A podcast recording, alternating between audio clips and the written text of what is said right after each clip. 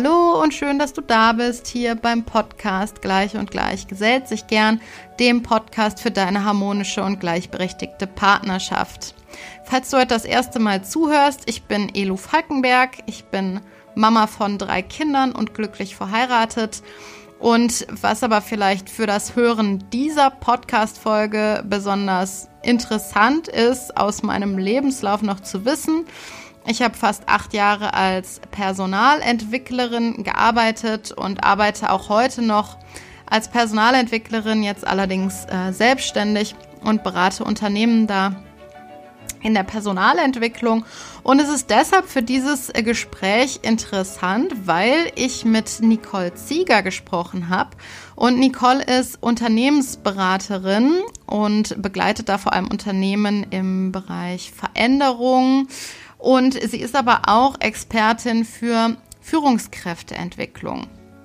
Und wir haben vor allem darüber gesprochen, wie es denn aussieht in der Führungskräfteentwicklung im Thema, ähm, ja, beim Thema Gender oder Geschlechterunterschiede und ähm, wie es aussieht für weibliche Führungskräfte und männliche Führungskräfte äh, ob man da überhaupt einen Unterschied machen sollte oder ob man eben weggehen sollte von dieser Unterscheidung ähm, männlicher Führungsstil, weiblicher Führungsstil. Also da sind ein paar spannende Aspekte bei rumgekommen, finde ich, in diesem Gespräch. Übrigens haben Nicole und ich auch für ihren Podcast eine Podcast-Folge aufgenommen. Ähm, ist vielleicht auch nochmal interessant, da reinzuhören. Da haben wir vor allem darüber gesprochen, wie es ähm, ist als Elternteil eine Führungsrolle zu übernehmen und welche Herausforderungen man ähm, dann so bekommen kann, wie man damit umgehen kann, vor allem eben in der Rolle als Mutter, wenn man so Killerphrasen entgegengeworfen bekommt, wie du musst dich halt schon entscheiden, entweder du wirst Führungskraft oder Mutter. Und diese Podcast-Folge findest du auf Nicoles Podcast. Leadership Impulse heißt der Podcast, Folge 12. Ähm, ist letzten Montag da erschienen, also müsste jetzt auch noch die aktuelle Folge sein. Da kannst du auch gerne mal reinhören, wenn dich das Thema ähm, Elternsein und Führungskraft sein oder werden interessiert. Und bevor ich jetzt das Gespräch loslaufen lasse, möchte ich noch einmal an meinen Online-Kurs erinnern, Elternsein, Partnerschaft leben, der dir dabei hilft, in eine harmonische und gleichberechtigte Partnerschaft zu gehen. Und nachdem du mehr Verständnis für deinen Partner, deine Partnerin haben wirst ähm, und umgekehrt, also ein größeres gegenseitiges Verständnis. Ihr werdet eine tiefere emotionale Bindung zueinander haben und ihr werdet Möglichkeiten haben, wie ihr euch die Verantwortung fair untereinander aufteilen könnt. Und ihr könnt euch noch bis 9.11. für den Kurs anmelden, 9.11.22 Uhr. Und was noch bis Ende dieser Woche, bis 30.10. möglich ist, ist an der Verlosung für einen kostenfreien Platz teilzunehmen. Dazu müsst ihr mir einfach nur eine E-Mail schreiben an hallo@elufalkenberg.de in der ihr mir schreibt, dass ihr euch um den zu verlosenden Platz bewerbt. Und dann werde ich am Wochenende äh, den zu verlosenden Platz auslosen. Also gerade wenn es vielleicht für dich finanziell gerade einfach nicht gut passt und du aber prinzipiell totales Interesse an dem Kurs hast, dann nutzt die Gelegenheit und bewirb dich auf diesen zu verlosenden Platz. Ich glaube, gerade in der kommenden Zeit, in der wir wieder mehr Einschränkungen haben werden durch die Corona-Pandemie, finde ich es total wichtig, eben für die eigene harmonische und gleichberechtigte Partnerschaft zu sorgen, damit die Verantwortung nicht äh, wieder so ungleich aufgeteilt wird und ein Elternteil hauptsächlich die Kinderbetreuung übernimmt und das andere Elternteil alleine die finanzielle Last teilen muss. Und auch der Part der harmonischen Partnerschaft ist, glaube ich, für die kommende Zeit wirklich sehr hilfreich und sehr relevant. Also nutzt diese Chance und diese Gelegenheit. Weitere Infos zum Kurs findest du unter www.elufalkenberg.de slash Onlinekurs-Eltern.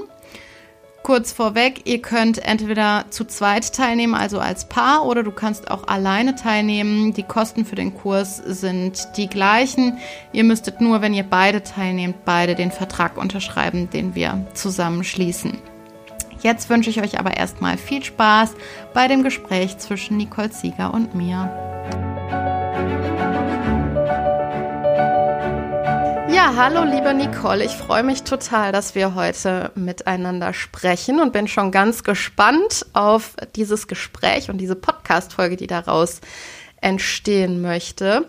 Ähm, bevor wir aber starten, würde ich mich freuen, wenn du vielleicht in ein paar Sätzen noch was zu dir sagst, was du machst, was du beruflich machst und vielleicht noch so ein paar Themenaspekte, die dir gerade wichtig sind. Ähm, ja, dass die HörerInnen das über dich wissen. Ja, erstmal vielen Dank für die Einladung. Ich freue mich sehr, dass ich heute bei dir zu Gast sein darf, Elu. Ja, dann nochmal ganz kurz zu mir. Mein Name ist Nicole Zieger und mich treibt vor allem meine Leidenschaft an, Menschen auf ihrem Entwicklungsweg zu unterstützen und gemeinsam mit ihnen anstehende Veränderungen erfolgreich zu meistern. Und das zeigt sich auch in meinen ganzen Tätigkeiten. Ich bin zum einen Unternehmensberaterin und begleite hier Unternehmen dabei, Veränderungen zu verstehen, sich zu überlegen, voranzutreiben und dann auch ihnen mit reichlich Fachwissen zur Seite zu stehen. Dieses Fachwissen packe ich auch in meinen Online-Kursen als Online-Dozentin bei Udemy rein, wo ich dann den Leuten die Chance gebe, sich darüber hinaus auch einfach weiter zu entwickeln, indem sie weiter Wissen aufbauen können. Ein anderes großes Thema neben Change Management ist für mich das Thema Führung oder Führungskräfteentwicklung. Hier insbesondere auch auf jüngere Führungskräfte, die entweder kurz vor ihrer ersten Führungsposition stehen oder vielleicht so in der ersten, zweiten, dritten Führungsposition sind. Denn ich finde, dass es ganz wichtig ist, Führungskräfte einfach früh die Chance zu geben, wirklich Fachwissen auch aufzubauen, zu verstehen, wie wirklich geführt wird, nicht nur auf Intuition zu führen und auch ihren eigenen individuellen Führungsstil zu entwickeln. Und hierfür habe ich unter anderem auch einen Podcast entwickelt oder ins Leben gerufen. Der heißt Leadership Impulse, ist auf allen gängigen Podcast-Plattformen zu finden und gibt den Leuten äh, jeden Montag Impulse rund um das Thema Führung. Wir unterhalten uns über die unterschiedlichsten Themen, haben immer wieder Gäste und geben hier verschiedene Eindrücke. Am Ende läuft bei mir alles so unter dem Motto Rising by Lifting Others. Also mir ist es einfach ganz wichtig, andere zu unterstützen. Mit meinem Wissen, mit meinen Erfahrungen, auch dass ich ihnen die Fehler ganz ehrlich und offen teile und ihnen die Chance gibt, dass sie vielleicht daraus was mitnehmen können, was eigenes entwickeln können und dann individuell ihren eigenen Weg gehen können. Super, vielen Dank. Ich äh, werfe noch mal kurz ein, dein Podcast, Podcast heißt ja Leadership Impulse, ne? also für diejenigen, die das interessiert, auf allen äh, gängigen Podcast-Dealern äh, oder Kanälen zu finden, richtig? Ja, genau. Absolut. Und du sagtest gerade, ähm, du unterstützt Menschen dabei, auch so ihren persönlichen Führungsstil zu entwickeln. Vielleicht als, als erste Frage einmal, was bedeutet Führung für dich und woran machst du zum Beispiel fest, ähm, dass jeder so seinen persönlichen Führungsstil hat? Also für mich ist Führen eigentlich die Unterstützung von äh, den MitarbeiterInnen, die in unserem Team oder die in unserem Umfeld sind. Es geht für mich auch darum, dass wir Leuten eine Orientierung geben, dass sie einen gewissen Rahmen haben, weil man neurowissenschaftlich weiß, dass Menschen nur in Sicherheit bestmöglich sich entfalten können. Deshalb finde ich es als Führungskraft ist wichtig, Orientierung zu geben. Aber besonders ist eigentlich für mich Führen nicht mehr dieses vorne weggehen und ich sage jetzt genau, was der Weg ist oder ich kontrolliere deine Ressource genau, sondern wirklich eher dieses unterstützende, schauen, was kann man anderen Leuten an ähm, Rahmen schaffen, damit sie bestmöglich ihre Aufgaben ähm, erfüllen können, sich selber aber auch entwickeln können und da einen super Weg drin finden. Genau, das wäre für mich so führen und es ist auch für mich ganz wichtig, dass wir hier unseren eigenen Weg finden, weil ein ganz großes Thema finde ich, wenn es um Thema Führen geht, dass andere auch von dir geführt werden wollen. Dafür brauchen wir ein maximal hohes Vertrauen gegenseitig und Vertrauen bekommen wir nur, wenn Leute uns als authentisch wahrnehmen. Und das ist eben ganz wichtig. Authentisch können wir nur sein, wenn wir wirklich den Schein und den Sein sozusagen übereinander legen. Und das wiederum geht nur, wenn wir wirklich nach unseren eigenen Werten führen. Und deshalb brauchen wir unseren eigenen Führungsstil und keins aus dem Buch. Ja, das finde ich super spannend. Ähm, wir haben ja schon mal ähm, auch darüber gesprochen, ähm, in einem Vorgespräch sozusagen. Und ja, da war also eine Frage, die ich so ein bisschen an dich hatte, die ging in die Richtung, ähm, ja, unterscheidet sich der Führungsstil von Frauen und Männern? Und wenn ja, inwiefern? Oder kann man das vielleicht gar nicht so sagen? Und ähm, meine, also jetzt diese, dieser Frage hänge ich noch an. Ähm, ja, wie finde ich einfach meinen authentischen Führungsstil und wie kann ich vielleicht auch zulassen, ähm, dass ich so ein bisschen den, ja, vielleicht einen weiblichen Führungsstil, wenn es den denn gibt, oder einen männlichen Führungsstil, wenn es den denn gibt, ähm, so zu leben und eben so entsprechend auch führen zu können. Ja, super spannende Frage. Also ich selber bin jemand, der nicht der große Verfechter ist von so ähm, Geschlechterunterscheidungen. Ich glaube, dass in dem Sinne, es gibt nicht den einen männlichen und auch nicht den weiblichen Führungsstil.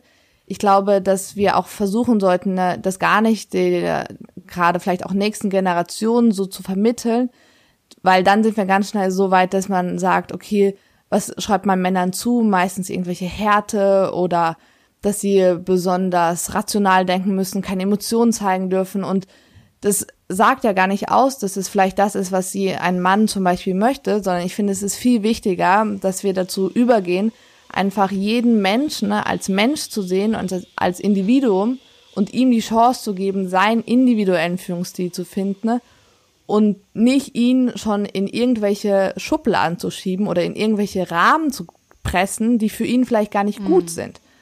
Weil nämlich, wenn wir das machen, wenn wir erwarten, dass zum Beispiel bei Frauen wird gerne zugeschrieben, dass sie sehr emotional sind. Ich selber bin jetzt keine Führungspersönlichkeit, die Emotionen sehr in den Vordergrund stellt. Würde man das aber von mir verlangen, würde man gleichzeitig von mir verlangen, dass ich gar nicht authentisch sein kann, weil ich muss ja innen und außen soll ja, ja. sozusagen stimmen. Und deshalb ist für mich immer ein ganz großer Appell, auch wenn es dieses Thema irgendwie zur Sprache kommt, nicht irgendwelche Geschlechterrollen da hinterlegen, sondern gibt den Leuten die Chance, ihren Stil zu finden. Ja, ich glaube, um, ja. Nee, sprich ruhig zu Ende, sorry. Und du hattest ja gefragt, wie man sozusagen ihren, also wie man meinen eigenen Stil, jeder einzelne finden kann. Und ich glaube, da ist es ganz wichtig, dass man sich zum allerersten Mal bewusst wird, was denn selber seine eigenen Wertvorstellungen sind. Also was ist denn das, was dir selber wichtig ist? Was möchtest du selber, dass es zum Beispiel, wenn andere über dich reden als Führungskraft, was sollen sie in den Vordergrund stellen? Was ist das, was dir selber als Werte wichtig ist? Und was sind aber auch deine Stärken und Schwächen? Und dieses Bewusstsein ist das allererste, was man überhaupt braucht, dass man so, wie man sein möchte, überhaupt dann auch handeln und sich verhalten kann. Das ist, glaube ich, der allererste wichtige Schritt.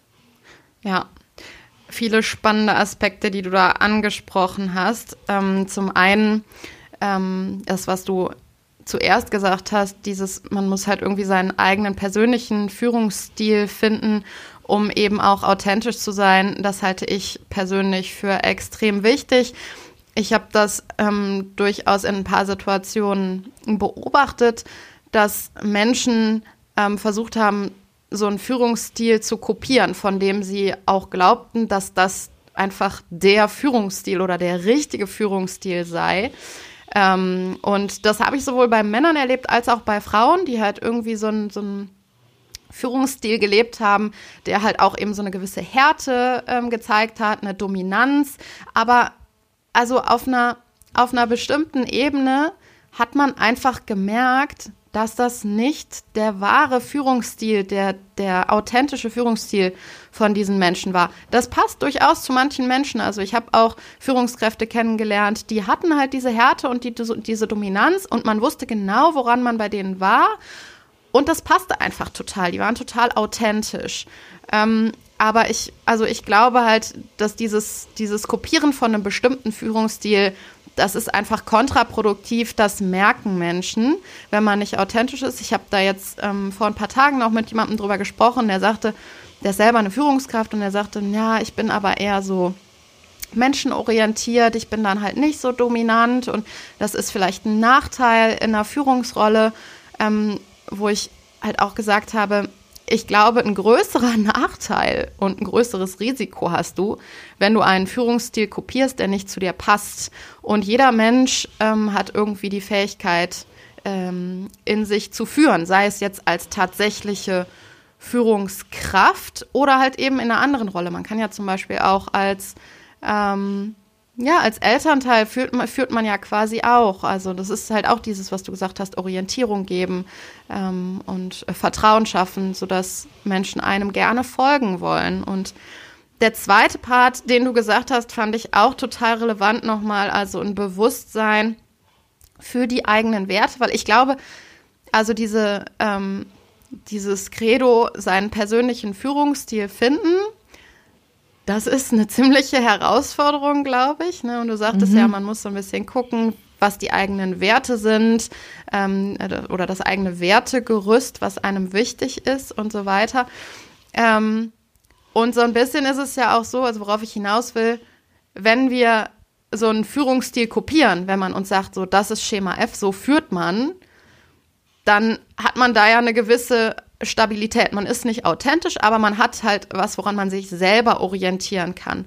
Wenn man jetzt seinen persönlichen Führungsstil finden möchte, dann muss man ja wahrscheinlich im ersten Schritt noch mal einiges an innerer Arbeit machen, um da irgendwo einen Halt zu bekommen, oder? Mhm. Also absolut. Ich glaube, was ganz wichtig ist für ähm, alle, die vielleicht es auch als leichter oder als den leichteren Weg empfinden, einfach einen Führungsstil zu kopieren. Es wird spätestens in Stresssituationen euch richtig auf die Füße fallen. Ähm, wenn ich da so kurz einen neurowissenschaftlichen Input geben darf. Ja, unbedingt. Unser Gehirn ähm, reagiert nämlich, sobald wir gestresst sind, so, dass es hauptsächlich aus dem Unterbewusstsein agiert und alles, was im Unterbewusstsein ist, wird sich dann auf unser Handeln und Verhalten auswirken. Wenn wir versuchen, einen Führungsstil zu kopieren, ist die Konsequenz, dass es nur im Bewusstsein stattfinden kann. Das heißt, wenn wir im Stress sind, wo jetzt Unterbewusstsein eher herrscht, werden wir auf einmal einen ganz anderen Stil an den Tag legen, als wir sonst vielleicht machen. Und das wiederum führt bei den MitarbeiterInnen zu maximal Verwirrung, weil sie haben natürlich ein haben ein Jahr kennengelernt und darauf basierend entwickeln sie ein Erwartungsmanagement und denken jetzt, ah ja, okay, ist vielleicht gerade bisschen stressig, aber ich erwarte trotzdem, dass er auf ein bestimmtes Schema reagiert oder auf eine bestimmte Art und Weise reagiert. Und wenn das nicht passiert, dann gibt es so einen Bruch in dem Erwartungsmanagement, was wirklich auch hart dazu führen kann, dass man MitarbeiterInnen verliert über die Zeit. Mm, und das muss einfach jedem auch, ne? extrem wichtig sein, ja. Mm.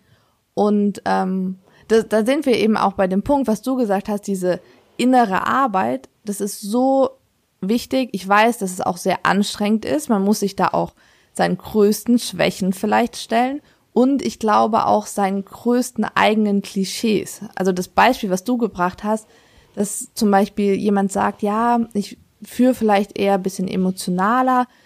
Das zeigt ja schon, dass er irgendwo mal gelernt hat, dass es vielleicht nicht richtig ist oder nicht gut ist und sich diesen eigenen gesetzten Grenzen zu stellen, ist durchaus anstrengend und kann auch durchaus erstmal schmerzhaft sein.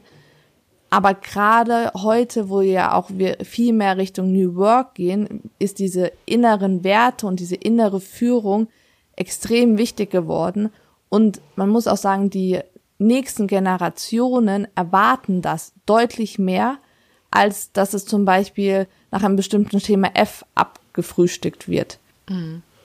Ja, das glaube ich auch, dass das zunehmend wichtig wird und gerade auch im Hinblick darauf, dass wir auch einfach immer schneller Entscheidungen treffen müssen, immer mehr Entscheidungen, auch in der Führungsrolle.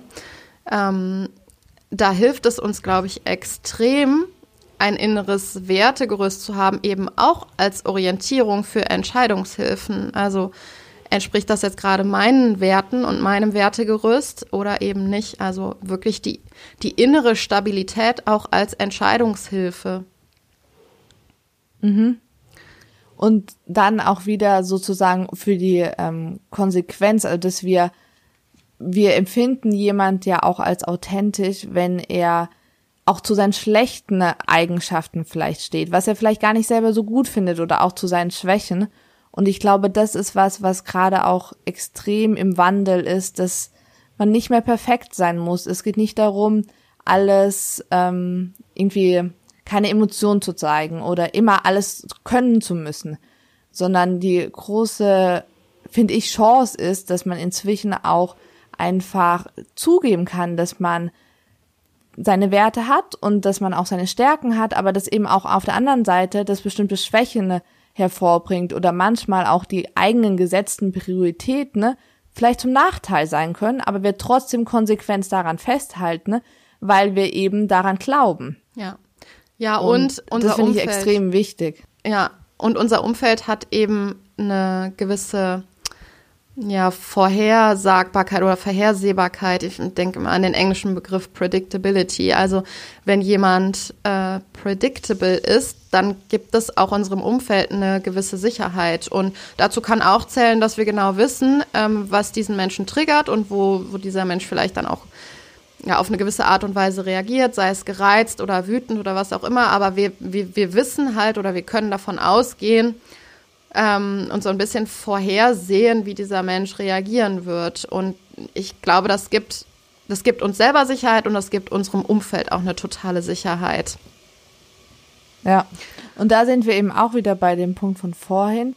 Der Mensch braucht Sicherheit, unser Gehirn, der braucht das einfach. Und wenn die Umgebung die Sicherheit nicht bieten kann und zum Beispiel gerade jetzt, die letzten Monate, wir haben das hervorragend gesehen, wie schnell das passieren kann, dass die Umgebung so unsicher wird und die Teams oder die Firmen, die am besten das Ganze gemanagt haben, sind die, die den Leuten trotz allem eine gewisse Sicherheit und Stabilität bieten konnten. Mhm. Und zwar nicht, weil sie so Hellseher sind und die Wirtschaft vorhersagen konnten, sondern weil sie eben durch dieses innere Führen so eine Struktur den Leuten mitgeben konnten, dass sie zumindestens wussten, egal was passiert, hart auf hart, sie können sich auf ihre Führungskraft, auf ihre Unternehmenskultur verlassen. Und das ist, finde ich, extrem deutlich jetzt noch mal in den letzten Monaten geworden. Mhm. Jetzt hast du ja vorhin gesagt, hm, du magst es eigentlich gar nicht so gerne in diesen Geschlechterklischees zu sprechen, also sowas wie ähm, ja, Frauen in Führungspositionen und so, weil das eben noch mal eher diesen Unterschied zwischen Mann und Frau verstärkt, dass du, also wenn ich es zumindest richtig verstanden habe, eher ähm, dahin gehen würdest, dass du sagst, wir sind halt alle Menschen und wir haben alle unseren persönlichen, individuellen Führungsstil. Jetzt ist es ja im Moment einfach noch so, dann heißt es ja mein Thema der Gleichberechtigung und so, dass, ähm, dass Frauen tendenziell auf dem Arbeitsmarkt schon noch benachteiligt sind, dass es Frauen auch eher schwerer haben, in Führungsrollen oder Führungspositionen äh, zu kommen. Was würdest du denn jetzt Frauen empfehlen, die sagen, ich, ich möchte mich gerne dahingehend entwickeln, ich möchte mich ähm, beruflich in eine Führungsrolle äh, reinentwickeln? Ähm, was glaubst du, ja, kommen da für Herausforderungen und was empfiehlst du, wie man am besten damit umgeht?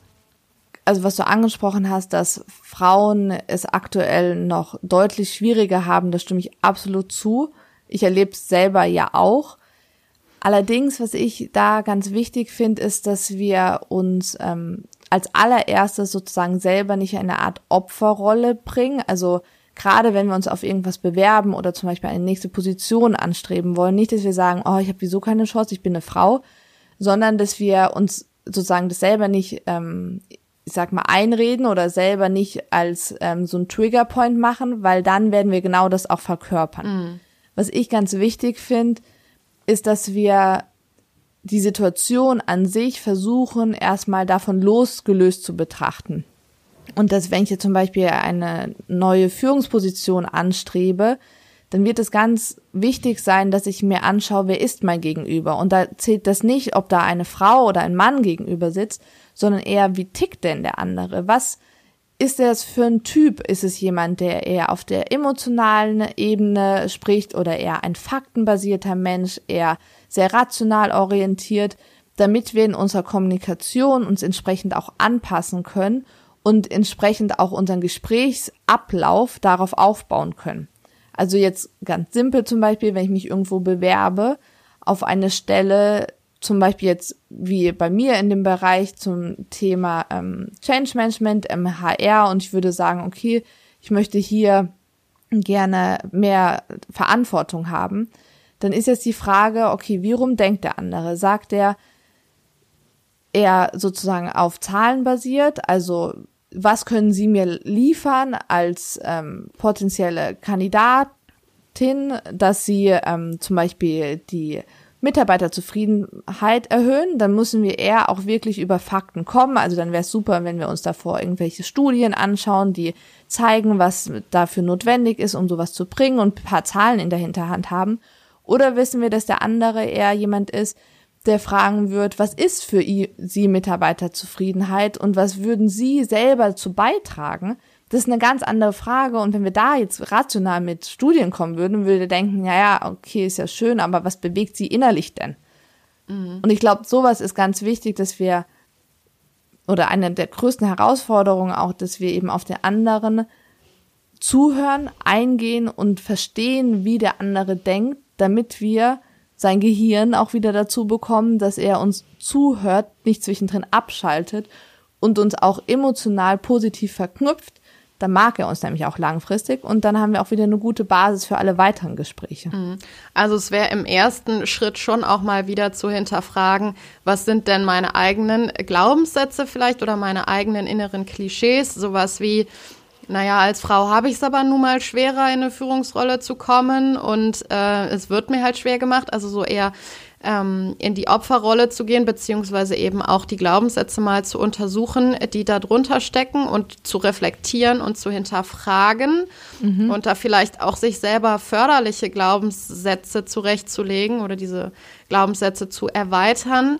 Ähm, dahingehend, dass sie dann förderlich sind und im zweiten Schritt dann eben eine gewisse Flexibilität, eine interpersonelle Flexibilität, würde ich es jetzt mal ja, äh, nennen, haben, dass wir eben auf unser Gegenüber ähm, eingehen können und gucken können, was ist das jetzt, was ist das jetzt gerade für ein Mensch, was braucht dieser Mensch, auf welcher Ebene kann ich dem jetzt am besten kommen, richtig? Mhm, das stimme ich dir absolut zu. Und ich glaube, was halt mhm. wichtig ist, sozusagen, du hast ja gesagt, auch vielleicht neue Glaubenssätze und auch einfach wirklich, also wirklich dafür stehen. Wenn jemand ähm, irgendwie so eine Art Killerphrase sagt, wo du das Gefühl hast, oh wow, das war jetzt aber mal wieder so richtig in die Wunde reingedrückt sozusagen, dann überleg dir auch mal, wie du darauf reagieren willst. Also möchtest du das aufgreifen und sozusagen sagen, ja, sie haben mir recht und oh, es ist schwierig oder möchten wir einfach mal eine geschickte Gegenfrage stellen und möchten wir dafür sorgen, dass wir vielleicht den anderen auch dazu bringen, mal sich zu überlegen, was er da eigentlich gerade gesagt hat und ob er das ernst meint. Und die mhm. meisten sagen das ehrlich gesagt auch viel so unterbewusst, wissen auch häufig gar nicht, was sie bei dem anderen auslösen. Und wenn man ihnen das mal durch eine Gegenfrage reflektiert, dann wird ihnen das meistens bewusst. Man selber zeigt, dass man sich da gar nicht einordnet. Es zeigt auch eine gewisse Stärke und vielleicht sogar Schlagfertigkeit und wir können dem anderen nochmal so ein bisschen auch selber auf dem Weg mitgeben, dass er sich vielleicht beim nächsten Gespräch überlegen sollte, ob er sowas sagt. Ja, ja, denn auch unser Umfeld ist ja auch geprägt durch unsere gesellschaftliche Struktur und ähm, ja, treffen mit Sicherheit auch auf Leute, die da vielleicht sich noch nicht so viel reflektiert hat oder haben und ähm, noch nicht so viel die eigenen Glaubenssätze einfach mal äh, hinterfragt und reflektiert hat.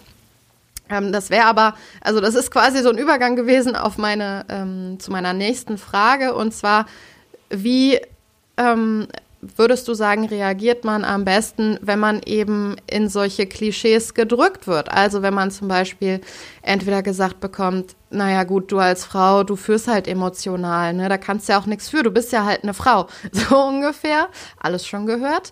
Ähm, oder sowas wie, äh, weiß ich nicht, wenn man ähm, vielleicht zu einem Kundentermin kommt und der Kunde sagt, ja, wann kommt denn Ihr Chef oder so. Halt solche, ähm, ja, solche äh, Phrasen, die einen so ein bisschen wieder in dieses Klischee drücken wollen. Was würdest du sagen? Also du hast es gerade schon so ein bisschen angeschnitten, aber vielleicht kannst du es noch mal auf diese beiden äh, Beispiele bezogen äh, konkreter machen. Ja, sehr gerne. Also gerade deinen letzten Satz kenne ich zu gut. Ähm, den habe ich sehr oft gehört, da ich in der Beratung tätig bin und da doch sehr viele ältere, meistens auch Männer ähm, tätig sind, ist dann häufig so gewesen, wenn ich in den Raum kam, so, ah, schön, dass Sie da sind und wann kommt Ihr Chef? Und dann habe ich sie so angeschaut und gemeint, also konkretisieren Sie das, wie meinen Sie das jetzt mit meinem Chef? Ja, also, also halt Ihr Chef. Und da ich meint, ah, wusste ich gar nicht, ist noch ein anderer Person in den Termin eingeladen, weil also ich leite das Feld und ähm, ich wusste gar nicht, dass mein Geschäftsführer mit eingeladen ist. Und das bringt sie dann meistens erstmal so ein bisschen ins Stocken. Und damit ihnen nicht ganz so unangenehm wird, sage ich dann häufig, ja, was hätten sie denn einfach erwartet? So, ich weiß, man haben wir sobald wir irgendwas machen, haben wir gewisse ähm, Erwartungsbilder entwickeln wir, eine Vorstellung, was da passieren wird, auch wie der Termin ablaufen wird, welchen Mehrwert wir haben werden. Und dann erzählen sie das halt meistens oder merken sie während dem Erzählen schon, dass es eigentlich nicht ganz so passt. Und dann ähm, frage ich sie immer, ja, jetzt mal unabhängig von der Person, was erwarten Sie denn von jemandem, der diese Position ausfüllt, was er mitbringen soll? Und dann kommen wir irgendwann auf fachliche oder auch auf Persönlichkeitskriterien. Und dann sind wir auf einer Basis, dass wir sagen können, ja, okay, das verstehe ich. Und ehrlich gesagt ist das wunderbar, weil es trifft auf mich zu. Und das würde ich Ihnen gerne, weil reden ist einfach, in diesem Termin gerne auch zeigen, dass Sie hier bestens aufgehoben sind. Und ich weiß, es braucht viel Selbstbewusstsein, sich da auch selber mal sozusagen dem anderen zu stellen und zu sagen, okay, verstehe gerade, was da in deinem Gehirn passiert. Jetzt hinterfragen wir das Ganze mal, bringen das mal runter auf wirkliche konkrete Inhalte, weg von deinen vielleicht auch äußerlich geprägten Rollenbilder, Vorstellungen und schauen dann, was dich wirklich interessiert und ob wir das zusammen erreichen können. Und das mhm. ist eine ja, Taktik, ich die ich seit langem fahre, ehrlich gesagt. Und sehr hilfreich finde, weil wir wollen den anderen nicht bloßstellen, ist auf gar keinen Fall das Ziel. Aber wir müssen ihm zeigen, dass das, was gerade in seinem Gehirn passiert, einfach Strukturen sind, die ihn nicht weiterbringen werden. Und das, was ihn weiterbringen wird, er vor sich sitzen hat. Und es ist egal, ob da eine Frau oder ein Mann sitzt. Wir müssen einfach uns selber glauben und sagen, wir können das und wir sind so weit gekommen, weil wir so gut sind und weil wir mhm. eben bestimmte Sachen mitbringen. Und ich würde mich jetzt selber ja nicht auf eine Rolle oder auf ein Projekt bewerben, von dem ich keine Ahnung habe. Dann könnte ich auch nicht selbstbewusst auftreten. Aber solange es mein Themenfeld ist und damit mein Steckenpferd, muss man dieses Selbstbewusstsein auch an den Tag legen. Und da ist eben halt so ein bisschen meine Takte so Fragen stellen, Spiegel vorhalten und dann aber weg von diesem emotionalen hin zu dem fachlichen, sachlichen kommen. Und dann wissen wir, was der andere will, was wir machen können, um auf seine Ziele einzuzahlen. Und wenn wir das schaffen, herauszufinden und auf seine Themen einzuzahlen und ihm einen Mehrwert zu bieten, dann haben wir eigentlich die perfekte Basis für die weitere Zusammenarbeit, weil dann versteht er, dass wir das für ihn tun und für ihn erreichen wollen und das bringt uns wieder eine schöne Bindung zusammen. Ja, das finde ich super schön. Also ich bin ja persönlich auch ein sehr, sehr großer Fan von einer lösungsorientierten Haltung. Und ich glaube, gerade wenn man ähm, so eine Killerphrase vor die Füße geworfen bekommt, sowas wie, wann kommt denn Ihr Chef? Äh, da gibt es mit Sicherheit auch viele Möglichkeiten, da ähm, zwar, wenn man es erzählt, sehr witzig äh, zu reagieren und vielleicht auch ein bisschen kiebig, ähm, was aber eher dann dazu führt, dass der andere vielleicht bloßgestellt ist oder ähm, dann vielleicht auch daraufhin in den Widerstand geht und dann blockiert man sich, glaube ich, jegliche Möglichkeiten, da ähm, offen ins Gespräch zu kommen und man blockiert sich, glaube ich, dadurch auch die Möglichkeit, dem anderen dabei zu helfen, sich selbst zu reflektieren. Das ist ja auch nochmal so ein anderer Punkt.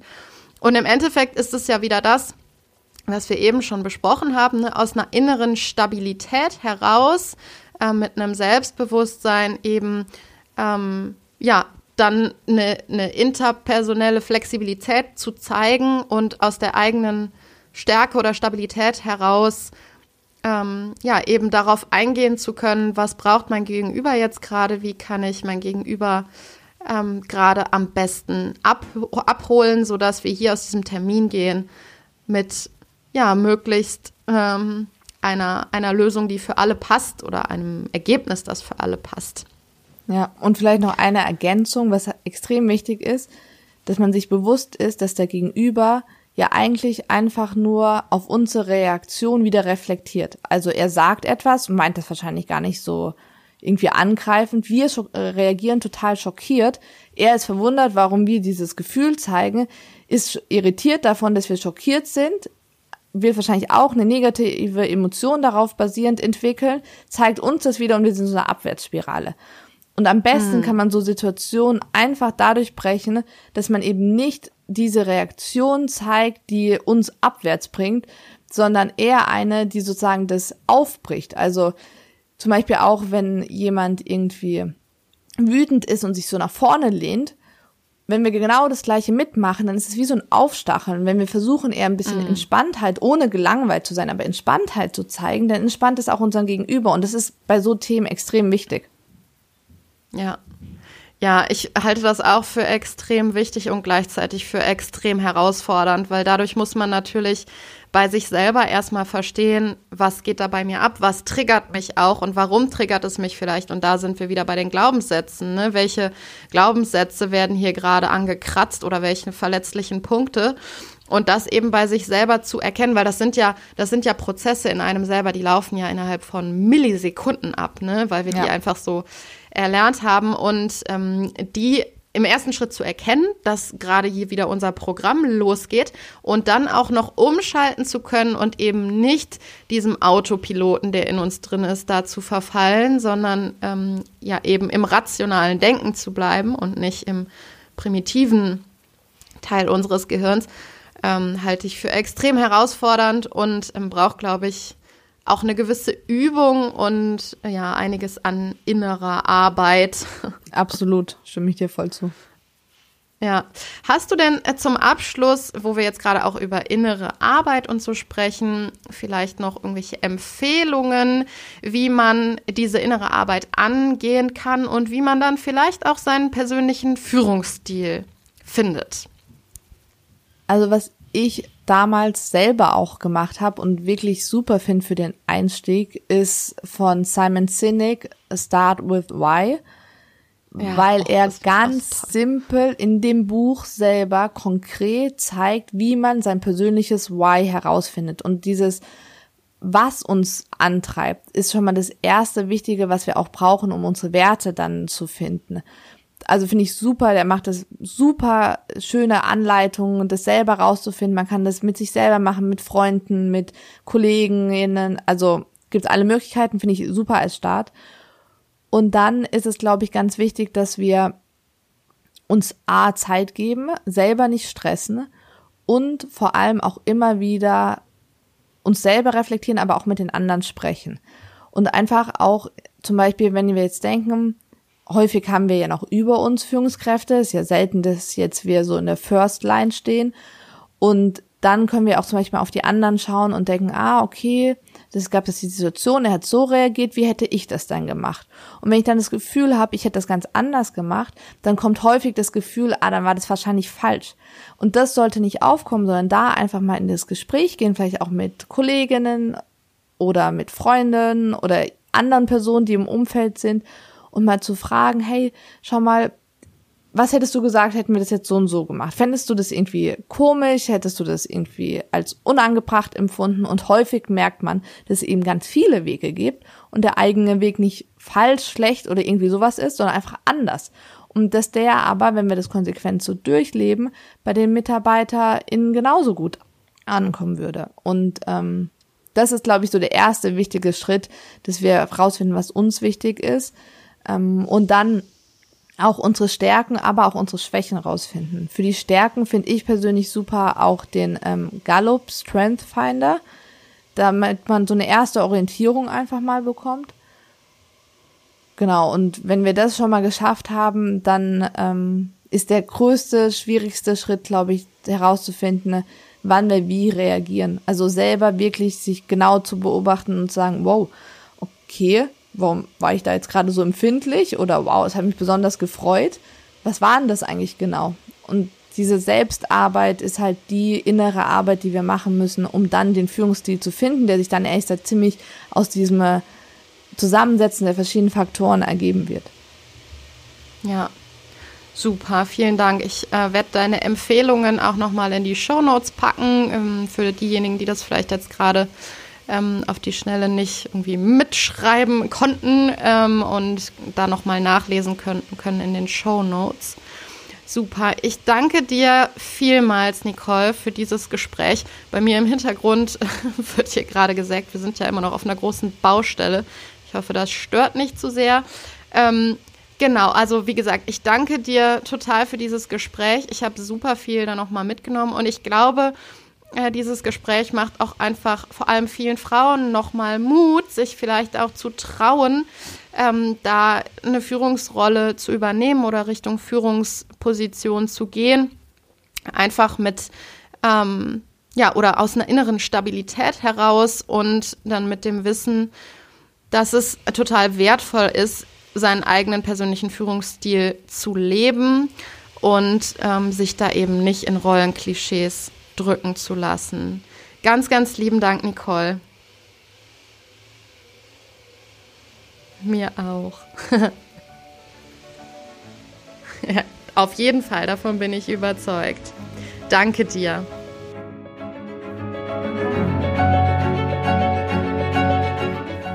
Ja, das war das Gespräch zwischen Nicole Zieger und mir. Und wie das ja ganz häufig so ist, so entsteht, nachdem man eine Aufnahme beendet hat, nachher noch ein total interessantes Gespräch. Und so war das zwischen Nicole und mir auch. Und da sind nochmal einige Aspekte aufgekommen, die ich sehr spannend und sehr relevant finde. Und vor allem einen Aspekt möchte ich euch nicht vorenthalten. Und ich habe Nicole auch gefragt, ob das in Ordnung für sie ist, wenn ich das im Abspann nochmal teile. Und zwar sagte sie dann in unserem Nachgespräch, dass Männer es eigentlich in diesen Zeiten gerade zunehmend schwer haben, weil immer mehr ein, ja, in Anführungsstrichen weicherer Führungsstil gefordert wird. Also, dass nicht mehr nur Aufgaben gesteuert werden, wie das das klassische Management eigentlich sieht, sondern dass zunehmend erwartet wird, dass man eben miteinander steuert und eben da ja Menschen auch auf ganz andere Ebene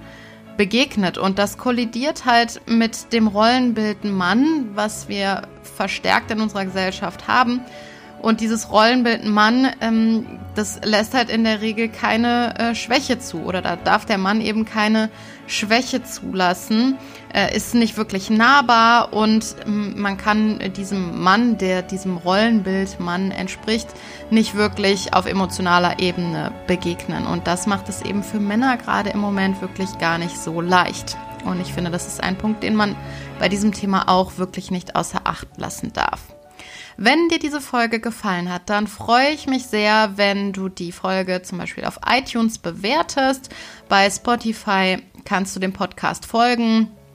Bei YouTube kannst du meinem Kanal folgen. Das hilft alles dabei, dass das SEO-technisch besser angezeigt wird und der Podcast, Podcast besser gerankt wird.